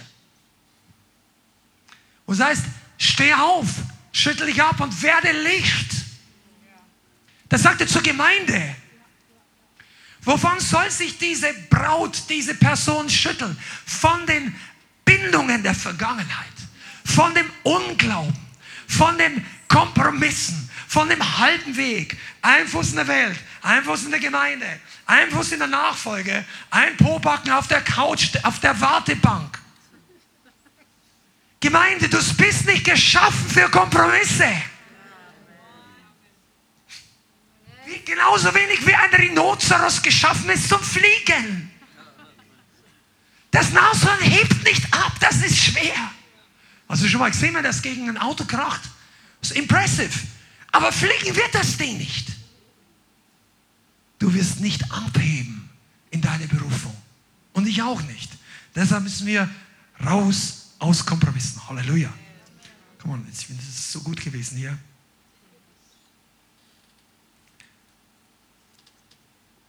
Da waren wir schon. Okay, Jakobus Kapitel 4. Wichtige Stelle, kennt ihr alle auswendig? Gott widersteht den Hochmütigen, den Demütigen, aber gibt er Gnade. Vers 7. Unterwerft oder unterordnet euch nun Gott und widersteht dem Teufel. Das ist deine Berufung. Ja, was ist meine Berufung? Afrika, England, dies, Predigen, Mediendienst. Deine Berufung ist zunächst mal, dich Gott unterordnen und dem Teufel widerstehen. Ganz simpel. Das ist Revolution. Gott unterordnen und dem Teufel widerstehen. Das hat mehr Power, als du jetzt denkst. Du, einige von euch werdet euch in Jahren an diese Predigt erinnern, weil sie wichtig war. Wenn du lernst, dich Gott unterzuordnen, du, die meisten von euch stehen deshalb nicht auf eurem Stuhl und sagen Halleluja, weil du noch gar nicht die Dimension dieser Aussage erfasst hast. Wenn das Wort Gottes kommt, die Herausforderung, dann sagst du einfach nur Yes, Lord. Ja, ich fühl's nicht. Ich fühle Schwierigkeiten.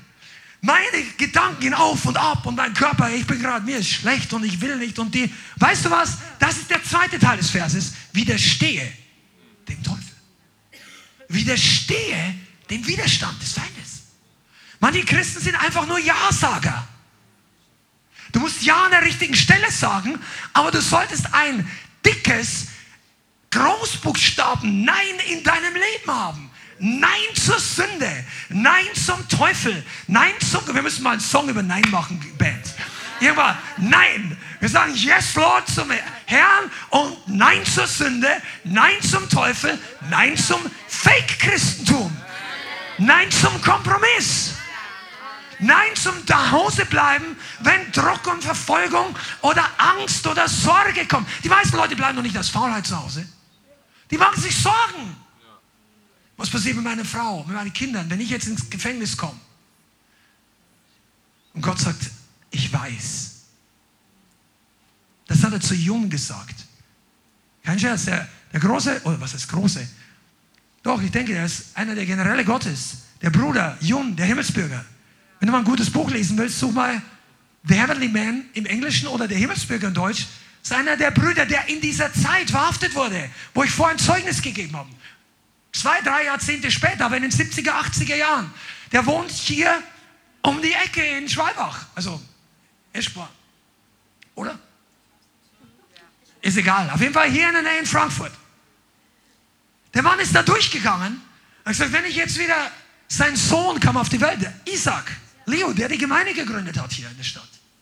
Der kam auf die Welt, während er im Gefängnis sein musste und nicht wusste, ob er lebt. Es war der Moment, wo er gefastet hat. Er gedacht, er überlebt es nicht. Gott hat zu ihm einfach gesagt, ich weiß, ich kenne dein Problem. Und ich glaube, Gott sagt das jetzt zu einigen Leuten von euch. Wenn eure, der Sturm in euren Gedanken kommt, ja, wie wird das werden, wie wird das werden, wenn das passiert. Ich sage nicht, du sollst alles mehr, spring nicht aus dem Fenster und vertraue auf Gott. Ich sage es euch, ich sage nicht.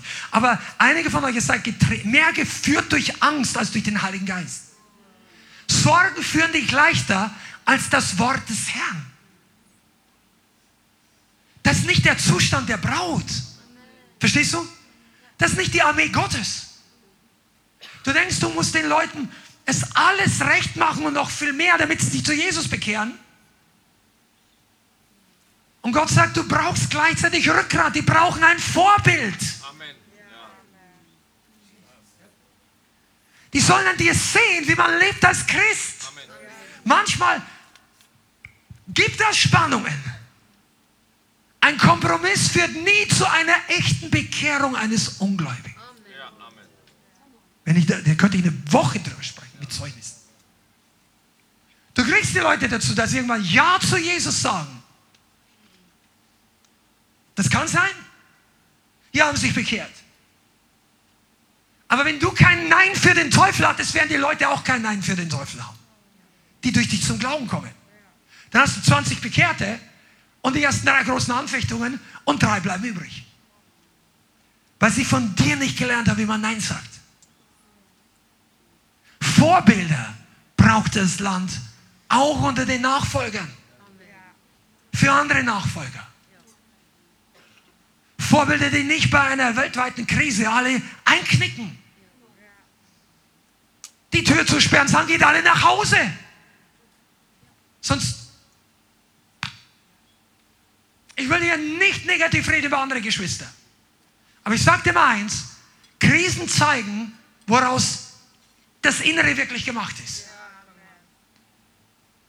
Und du sollst dreimal überlegen, ob du einem Leiter folgst, der lieber seine Sicherheit wählt, als deinen, dein Wohl, dein geistliches Wohl. Wir müssen die Gemeinde zusperren, sonst bin ich arbeitslos. Und taugt die Arbeit auch nicht viel, wenn du da bist. Die Bibel sagt, der Mietling flieht, wenn er den Wolf kommen sieht. Das ist ein prophetisches Zeichen, dass Deutschland immense Wolfpopulation ausbreitet. Das ist kein Scherz. Ich weiß nicht, wie viele, die, die sagen noch nicht mal die Wahrheit, aber Niedersachsen ist das Land, also die geografische Region mit der höchsten Wolfdichte weltweit. Okay? Und da ist eine Botschaft dahinter. Aber wir reden hier nicht von den Wölfen da draußen, weil die meisten von uns begegnen keinem, sondern die geistlichen Wölfe. Du kannst die nur unterscheiden durch die Wahrheit. Durch die Wahrheit. Weil die Bibel sagt, der Wolf kommt nicht im Wolfs, in der Wolfsmaske. Da sagt Jesus, der sieht aus wie dein Bruder. Schafspelz, der mäht authentisch. Also nicht ein Rasen. Der gibt einen Sound wie ein Schaf von sich. Der Wolf weiß, wie man Schafe täuscht. Dazu musst du nicht Rohkäppchen kennen, sondern die Bibel. Ja, einige von euch schaut so ernst, ihr braucht mal kurze Pause. Kompromisse sind der Stopp-Button in deinem Wachstum. Kompromisse ist der Rückwärtsgang deiner Revival Identity. Kompromisse ist Gift für dich im Geist. Ich könnte Schluss machen, bis aber noch nicht. Wir sind noch nicht gleich fertig, aber pass auf, wir kommen in die letzten paar Punkte. Deine nächsten Entscheidungen und die Entscheidungen deiner ganzen Zukunft hängen davon ab, wie sehr du Jesus liebst. Ich könnte jetzt auch einsetzen, wie sehr du die Wahrheit liebst. Die Wahrheit.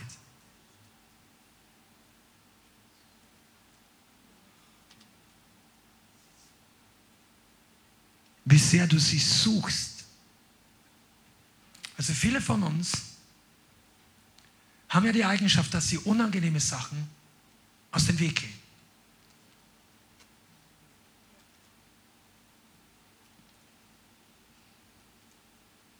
Deshalb gehen manche Christen der Wahrheit aus dem Weg.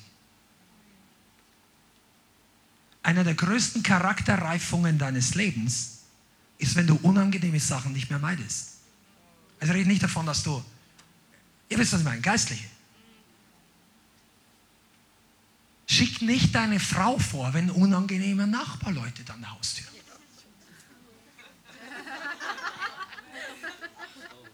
Heirate nicht, wenn du, die nicht, wenn du das nicht willst.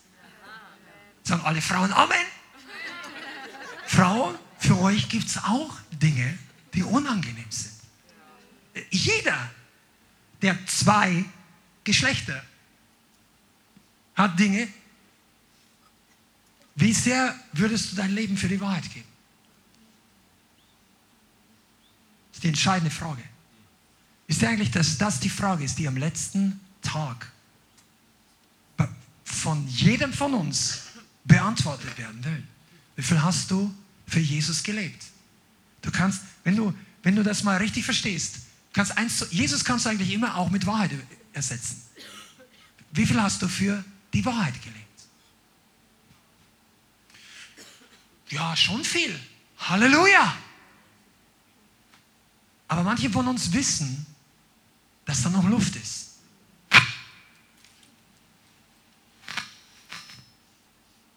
Und jetzt möchte ich den Kern, den Abschluss für unsere Gemeinde, und wenn du zuhören willst, ich hoffe, du nimmst das mit.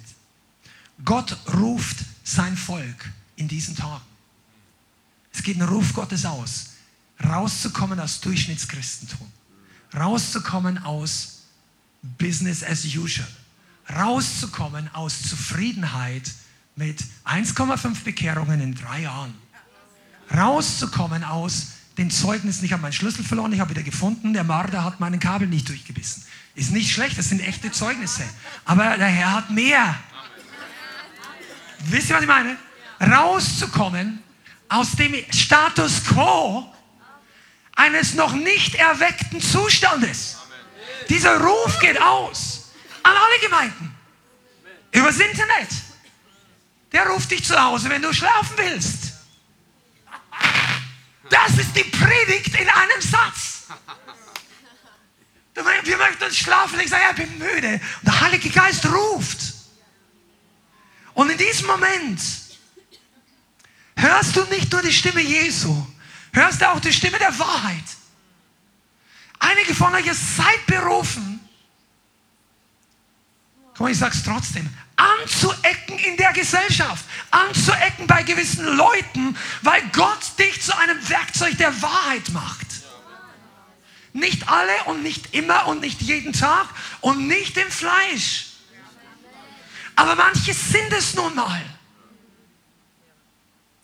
Und bitte, ihr Brüder und Schwestern, verurteilt einen Bruder nicht, weil du denkst, der kann mit Leuten nicht umgehen, der eckt überall an.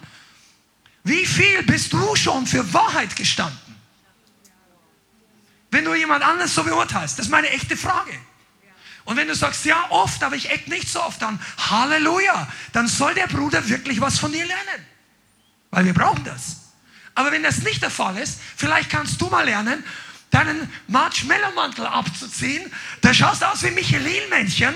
Du eckst nirgends an, du bounst von einem Harmonie zur anderen. Boom, boom. Das ist nicht, wie wir Christen sein sollen. Ein Nachfolger Jesu hat auch mal Ecken und Kanten, nämlich genau dann, wenn die Wahrheit hervorkommt wie ein Schwert. Hebräer 4, Vers 12.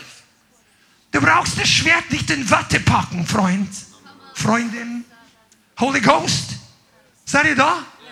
Das Schwert nützt keinem etwas, wenn es die wohlmeinenden Christen vorher in Watte packen. Und in dieser Generation, in diesen Tagen sowieso nicht sind manche Gemeinden oder Christen, Geschwister und manche Ungläubige sind in Sünde, in Verwirrung gebunden. Wir haben am Freitag ein cooles Teaching gehabt über Babylon in unserem Online-Community.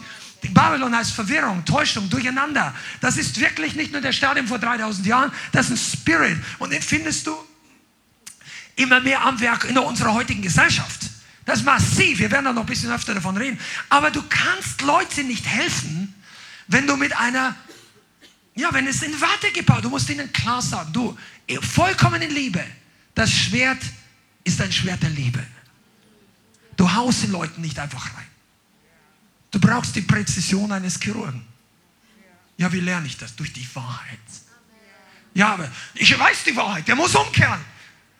Nein, die Wahrheit über, die Wahrheit über dich. Komm on, jetzt, jetzt kommen die 2.0 Nuggets. Du kennst die Wahrheit, die reinhauen muss.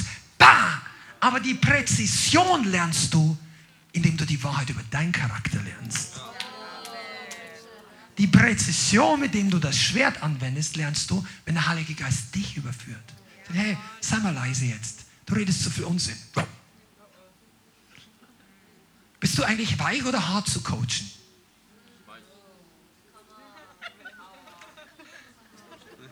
So kurz für, für intern, okay? Wie, wie, wie leicht kommt der Heilige Geist zu dir durch? Und sagt, hey, pass mal auf. Und lass mir noch was anderes erzählen. Glaube, das wird jetzt gut hier. Wenn du noch nicht die Präzision mit dem Schwert hast, steigere nicht die Schlagkraft. Okay? Hau nicht überall rein, wo du den Verdacht hast, deine Wahrheit könnte jetzt nötig sein. Sondern lerne, wann und wie. Und du lernst das durch Demut. Zurückspulen zu einer Predigt, wie lernt man? Demütig sein. Selber belehrbar sein.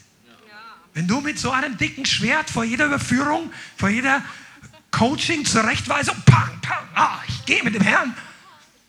Und dann möchtest du dein Schwert auspacken und alle anderen erklären, der ganzen Zeile und alle Geschwistern in der Gemeinde, was alles falsch. Nein, Demut. Ich bin froh, dass einige von euch jetzt wieder auftauchen tauen, auftauen. Deine Gesichtsfarbe ist zurückgekehrt. Halleluja. Und trotzdem ist das Wort auch wichtig. Pass mal auf, Demut schützt dich vor dem Fall. Hochmut kommt vor dem.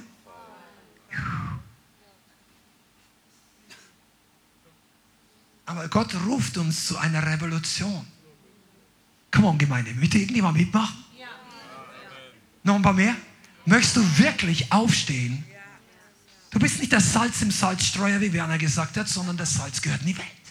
In die Suppe. Dort, wo das Salz den Unterschied macht. Dort ist es unangenehm für das Salz, aber angenehm für die Suppe. Das ist wichtig. Und in dieser Gemeinde lernst du gleich von Anfang an, kein Fake-Nachfolger zu werden. Halleluja. Du sparst dir Jahre. Du musst gar nichts so tun, als ob. Es ist viel gesünder, wenn du dein echtes Ich zeigst. Sagt, ja, ich wollte schon immer einfach. Nein, Demut. Lerne. Lerne, was Gott dir zeigen möchte. Aber ich, möchte, ich bin einfach begeistert. Und ich bin deshalb begeistert, weil ich sehe, dass Gott Leute zusammenruft aus unterschiedlichen Städten, an unterschiedlichen Orten mit dem Herz für Feuer Gottes, für Kraft und Manifestation, Wunder, Heiligung, Gegenwart Gottes, aber eben auch für die Wahrheit. Wenn du dich gefragt hast, was die Grundwerte der, des Leithauses, des Dienstes sind Wahrheit, ist ganz zentral. Deshalb predigen wir so oft oder immer wieder mal darüber. Und einige von uns müssen wirklich, äh, mir Gott da auch Stück für Stück die Augen geöffnet und das ist überhaupt nicht zu Ende. Ich bin froh, dass der Heilige Geist, den Jesus der Geist der Wahrheit nennt, kommt und uns weiter formt. Und wenn du weißt, was das bedeutet, wenn du die Wahrheit liebst, dann ist es dir wert. Dir ist es wert. Dir ist es wert, dass du weitergehst. Ja, mir geht's schlecht. Ich sehe keinen Vorteil. Okay? Soll ich ehrlich sein? Es ging allen von uns irgendwann mal so. Ja, das Christentum hat eh nicht funktioniert.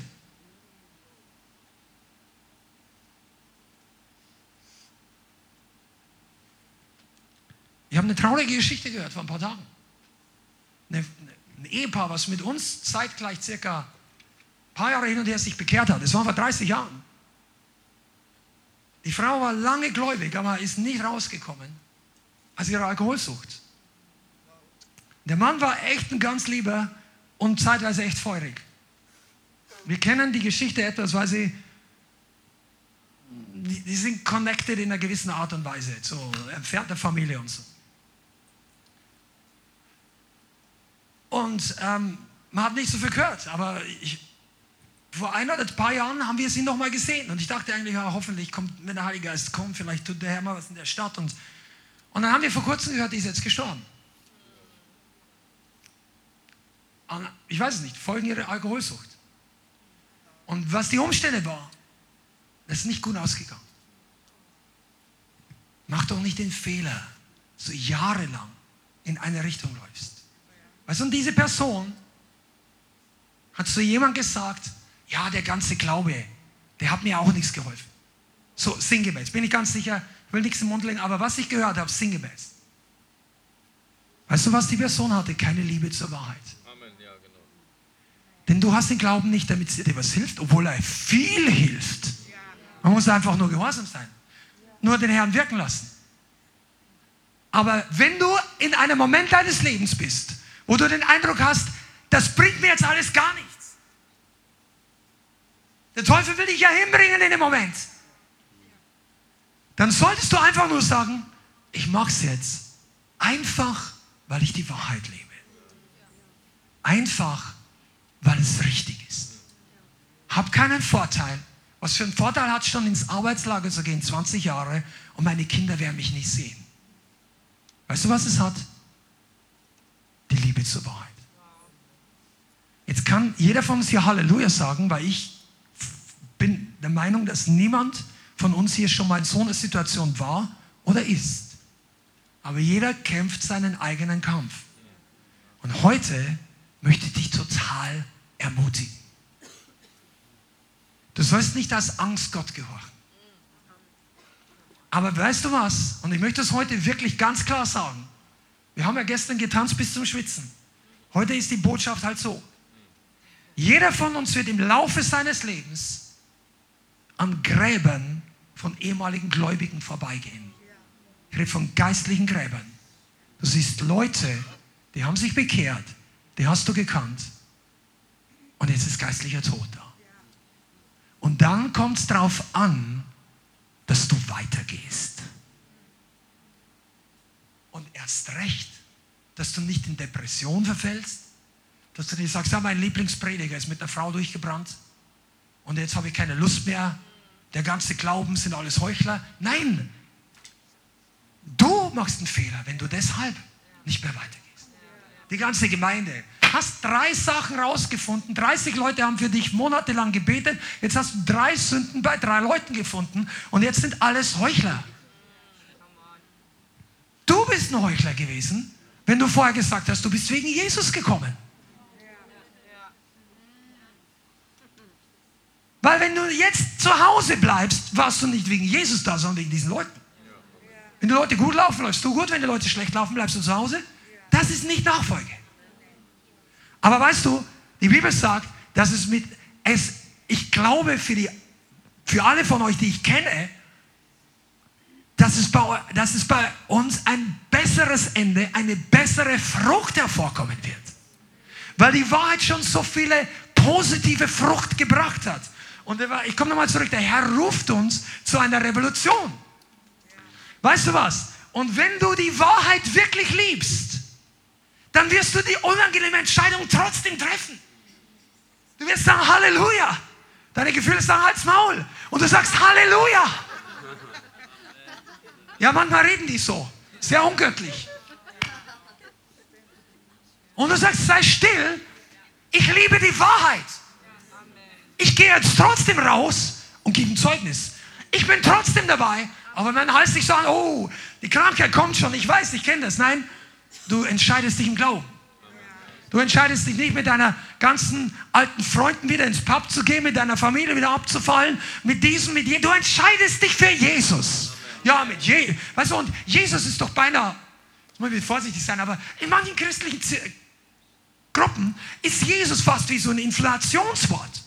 Jesus hier, Jesus da, Jesus alles, wir glauben alle an Jesus. Ja, definier doch mal, was ist Jesus? Und dann sag, ich entscheide mich für die Wahrheit. Ah, Rabassata. Ich glaube, es ist dran, dass wir heute nach vorne schauen. Einige von uns wirklich auch Buße tun. Das ist ein qualitativ, eine Qualitätsentscheidung im Angesicht einer Alternative, die dir angenehm entscheidet. Schreib das auf. Oder hör es nochmal an. Buße ist eine Qualitätsentscheidung im Angesicht einer Information, wo du einen Ausweg hättest, der leichter ist. Aber weil wir alle wollen, dass wir alle eines Tages im Himmel ankommen mit einer großen Krone, predigen wir hier solche Predigten. Dass du nicht ankommst und dass sie durchgeschlängelt im Himmel sagst, oh, ich bin auch da. Und dann hast du nichts. Sondern du gehst rein in den Himmel und sagst, oh, Halleluja, danke Jesus, dass ich, na, dass ich dich nicht verleugnet habe. Als die Verfolgung kam. Danke Jesus, dass du mir Kraft gegeben hast. Dass ich nicht auf diese Frau, diesen Mann reingefallen bin. Dass du mir Kraft gegeben hast, dass ich nicht für, für einen Millionenjob meine Berufung verkauft habe. Dass du mir Kraft gegeben Versteht ihr, was ich meine? Eines Tages wirst du mich vergessen vielleicht. Aber du wirst nicht vergessen die Entscheidungen, die du getroffen hast. Und das Beste, was dir eine Gemeinde antun oder tun helfen kann, ist die richtige Entscheidung im Angesicht einer leichten Alternative zu treffen. Und dass du ein, ein Soldat, eine Säule des Glaubens wirst in dieser Welt. Und das heute ist gute Nahrung für die allermeisten von uns. Und wenn du das heute wirklich möchtest, dann ist jetzt Zeit. Lass uns mal kurz ein paar Sekunden in uns gehen, Ruhe machen. Also, kommst du nach vorne? Und ähm, überlegen, in welchem Bereich deines Lebens das anwendbar ist. Also die Freude wartet auf dich. Das ist keine negative Botschaft. Die Kraft, wir werden jetzt gleich beten, es werden Leute erfüllt werden, es werden Leute geheilt werden, es werden Leute Erweckungsspirit empfangen. Das ist alles heute noch im Gottesdienst. Aber diese Botschaft lässt dich heute mit dieser Entscheidung am Ende möchtest du ein Revolutionär der Wahrheit werden. Für dich selber und für deine Freunde.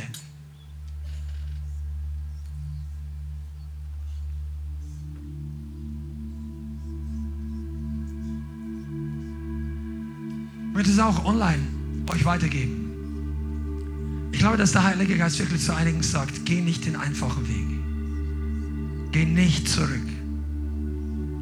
Der Herr hat schon so viel in deinem Leben getan. Lass nicht die Verheißung los. Aber die Verheißung ist nicht, dass das Leben schön ist, sondern dass der Herr treu ist. Und wenn du das möchtest, dann lass uns einfach zusammen aufstehen und zusammen beten.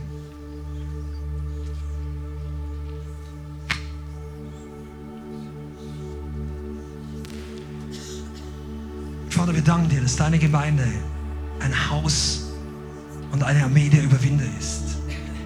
Gesegnet gestärkt durch dich. Erfüllt vom Heiligen Geist. Getränkt von Gnade.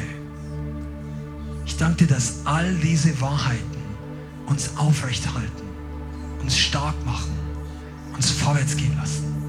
Vater, ich danke dir, dass du die liebevolle Person bist, die uns ruft nach vorne. Und ich bitte dich heute, dass du dass an diesem Ort, in diesem Livestream und in dieser Predigt Qualitätsentscheidungen für die Wahrheit getroffen werden. Und ich glaube, dass der Heilige Geist jetzt einigen von euch Dinge zeigt oder Entscheidungen, wo du vielleicht bisher gezögert hattest oder Unglauben hattest oder der Entscheidung aus dem Weg gegangen bist. Diese Predigt ist jetzt nicht für alle 10.000 Applikationen, sondern für einige von euch. Du hast einfach vor Augen, in welcher Beziehung Gott hier zu dir redet. Und wir möchten jetzt alle zusammen beten und glauben, dass hier jeder oder möglichst jeder die richtige Entscheidung trifft.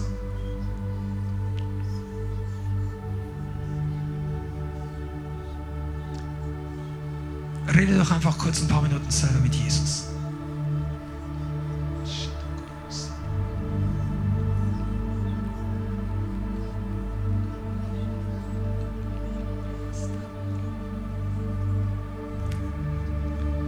Ich höre wirklich, wie der Heilige Geist sagt, hier ist Destiny in diesem Raum. Es ist so viel Bestimmung und Potenzial in Leuten, vielen Leuten hier. Und das schließt alle Freunde und Geschwister online mit ein. Und der Herr sagt, er wartet nur darauf, deine guten Entscheidungen maximal segnen zu können. Dich herauszuführen aus dem Spiel mit dem Gedanken an Kompromisse. Und heute klare Sache, klar Schiff zu machen. Vielleicht bedeutet es für einige von euch auch, dass ihr vergebt. Dass ihr wirklich vergebt anderen Menschen. Und du wirst merken, wie der Strom Gottes ganz neu in dein Leben kommt.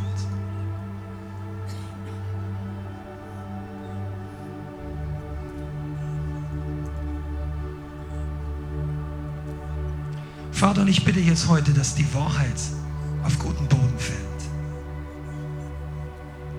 Bitte, dass du unsere Gemeinde und jeden Einzelnen, der heute hier ist und der zuschaut, zuhört, dass du uns kompromissfest machst. Im Glauben, in der Nachfolge, in den Verheißungen, als Vorbilder, für die die Vorbilder brauchen, in Jesu Namen, Herr.